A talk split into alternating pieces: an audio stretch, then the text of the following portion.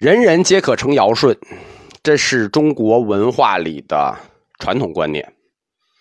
这个观念用现在的话说，就是要相信人民。谭鸾大师他作为人民的宗教家，他就继承了中国的这个传统思想，要给每个人以希望。既然一禅体也可以成佛，大坏人也可以做佛，那么人的一生造了恶业，应不应该让他去往生净土呢？应该。因此，待业往生这个概念就被谭鸾大师创造出来了。我们中国读书人除了文化自信，我们还有理论自信。大师毅然决然的就修改了《无量寿经》。啊，不能说修改啊，我们最好说发展，就发展了《无量寿经》和《观无量寿经》的观点。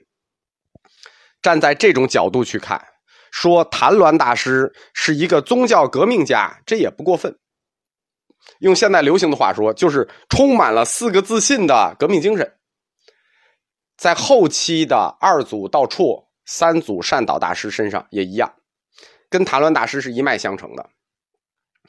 净土宗它有一个独特的宗教精神，为其他宗派所不具备，就是它的情怀。宗教的慈悲要为每个人服务，宗教的光要照到每一个人身上，无论你是谁，无论你信不信。这样，谭鸾大师理论的第二个部分决疑部分，我们就讲完了。决疑三大问题就算彻底被解决了。第一。证明了阿弥陀佛的神力是可信的。第二，证明了往生净土是真的，净土真有，往生也真有，并且论证了净土教的往生和大乘教的无生在理论上是等同的。第三点就是往生就能成佛。对于普通人来说，你犯了忤逆之罪，你也可以待业往生，可以成为菩萨。这两部分解决了。等于谭鸾大师就在理论上彻底改造了印度的净土思想，使之中国化了，全面说明了弥陀净土的宽广胸怀，接受每一个人，给每一个人以机会，并且提出了二性、必成性与速成性的成佛之路，那非常有保障了。如果我们说，庐山慧远大师是中国佛教就佛教中国化的代表人物，对吧？他代表我们承认了有神论。那么谭鸾大师就是印度净土思想在中国中国化的代表人物。经他改造之后的弥陀信仰更具有吸引力。所谓大宗教家之称之大，那不光是要吸引凡夫俗子、没有文化的人。佛学精湛的各派高手也屈服于谭鸾大师的强大理论能力啊！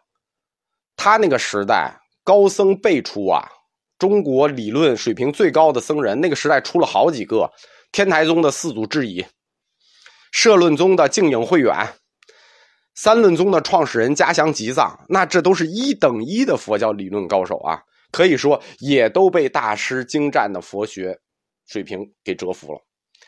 各派都开始了向谭鸾靠拢的运动，那最终我们知道万宗归净，几代之后，所有的宗派就全部屈服了。谭鸾大师的决疑的第三部分就是这个待业往生这个概念，非常的震撼。为什么？因为以往啊，修行成佛、往生净土。这种事儿跟我们普通人离得比较远，我们也将信将疑。为什么呢？我们也没机会，又又干了好多坏事儿，对吧？这一下子忽然都有可能了。我虽然干了坏事儿，我也有机会；虽然我是普通人，我也有机会。那待业往生也能成佛，这个理论支柱一旦被立起来，我们可以想象啊，在中国民间掀起净土信仰的这个狂潮。我们说都不是高潮，叫狂潮，那只剩下时间问题了。前面课我们提了，任何一个高僧，他只要提出自己的净土学说，那就一定是三部分：第一部分学说，第二部分决疑，第三部分修持。这只要是就一定是这三部分。他跟禅宗大师不一样，喊一个口号就可以结束，它必须有完整的体系，尤其是那第三部分，这是净土宗理论体系特别好的一点，就是他给理论体系最后都要给出修持方法来，就是第三部分修持。解决完理论问题，解决完决议问题，大师就开始教大家修持方法，而且这个修持方法还特别简单。弥陀信仰是易行道。是龙树菩萨为我们定下来的易行道，以信易入。龙树菩萨这句话是这么说的吧？以信易入，易行易行。什么简单易行？你至少你不能辜负这名字吧，对吧？你搞一倍复杂的，你管你自己叫易行道吗？大师斩钉截铁的说：“哎，把各派就都否认了。你们各派对吧？本身就各派就都不行，都是五浊末世，你们就都不行了。现在你们的修持方法也该不行。大师宣扬的只有一个：念佛三昧。”什么叫念佛三昧？三昧是指一种状态，是指心定于一境而不散乱的状态。用我们现代话讲，就叫高度集中，高度集中于一境。因为我们今年的这个课拖了啊，佛教哲学本来定学讲完就应该讲完这个三昧，呃，我们就先带一下。简单的说，就是一种控制精神集中的方法，禅定啊，四禅八定啊，这都是三昧的方法。通过控制意志，让你的精神和心思集中于意境之中。记住啊，不是一境，是一境之中的意境。集中于意境来干什么呢？来了悟佛理，进而获得神通。入寺有色定，入寺无色定，进而获得神通。让精神集中的方法是很多的。大家不是光这个坐禅啊，你坐着也行，你站着也行，你绕圈也行，你念佛也行，方法极多。所以三昧也有很多种，定学是学海，定式有很多，三昧也有很多，那不没有一个统一的。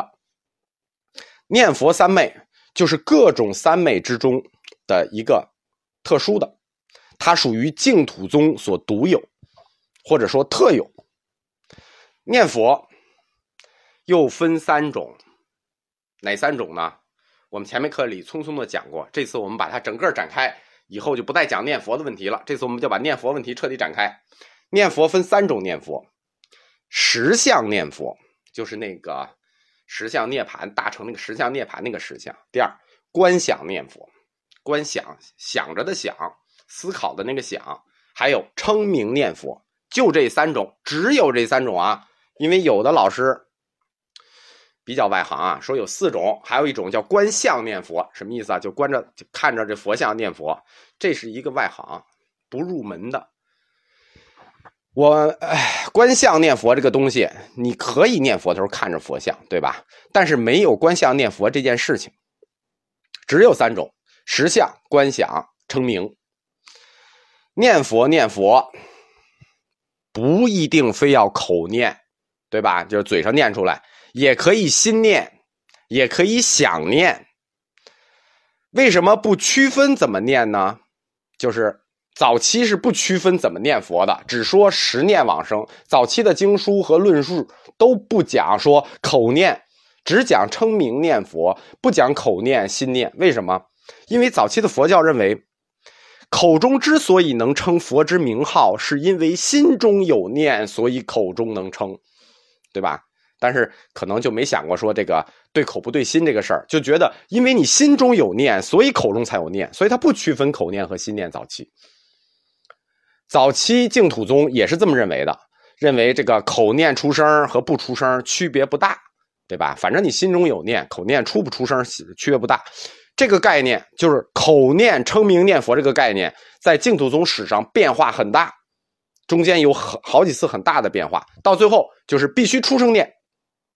而且还有那种有调的念法，念佛它是一门专门的这个大课啊，就是因为它过于这个接近宗教实践了。我们这个佛教通史课是有原则的啊，佛教四框架里头涉及到宗教实践的我们就不讲，涉及到实践的就不讲。所以很多同学问过什么实修啊、实证问题，这一概不答。但是呢，念佛因为大家用的太多了，所以我们就就就讲一下这个特例。首先，三种念佛的第一种念佛叫实相念佛。这个实相啊，就是那个实相涅槃那个实像，大家就别想了啊，这个事儿你不要想，只听一下就行了，没有可能，这是一等一的高僧才能修行的，啊，就是当世活着的高僧，我们不客气的说，没有几个，就当世活着的都没有几个能做到实像念佛的。所谓实相念佛，是念佛法实相。佛法实相是什么？空啊。《金刚经》不是说吗？凡所有相，皆是虚妄。《大智度论》不是说吗？色相空，实相空，一切种质相空。实相是空，这就是一个本体概念。而在佛教义学里，我们说啊，我们这个这个四框架是一种新型，是一种新佛学的分类方法。传统的叫佛教义学，在佛教义学里，本体这个概念。就空啊，一个字听着很简单。就本体这个概念是一大系列你根本把握不了的词。我随便说几个你就把握不了：真如、法界、原成实性、法身、如来、佛性，这都是实相，这就是实相。我说完了这些词儿，你试着念一个试试，对吧？你想的明白怎么念吗？想不明白吧？这个实相念佛。就是我们说的一等一的高僧才能念的，各宗是有各宗的方法的，很复杂。净土宗有自己的方法，他的方法叫做广略相入法，这个方法也是谭鸾大师提出来的，净土宗最早提出来的，叫广略相入。这个我讲不明白，你们也听不明白，知道个大概就可以了。净土宗一般就根据广略相入理论进行十相念佛的指导。广是什么呢？广是指弥陀净土的万象，就是佛国之万象；略是什么呢？略是指弥陀净土之本体，就是万象都有，本体是空，这就叫广略相入。那这个这这这这一大套书的，就不用看了。简单的说，就是对精神层面，在精神层面上，对佛佛国这个化身的观，这个观是要入禅定才能观的啊，你自己观不了的。这个你说凌空看，你看不了的，这是入禅定之后观的，对佛国的化身的观，然后再对佛法身的想结合起来的方法，就是客观的说，它就是一种，就是我们说它就是一种哲学性的思考。当精神定于一境的时候，一种哲学性的思考。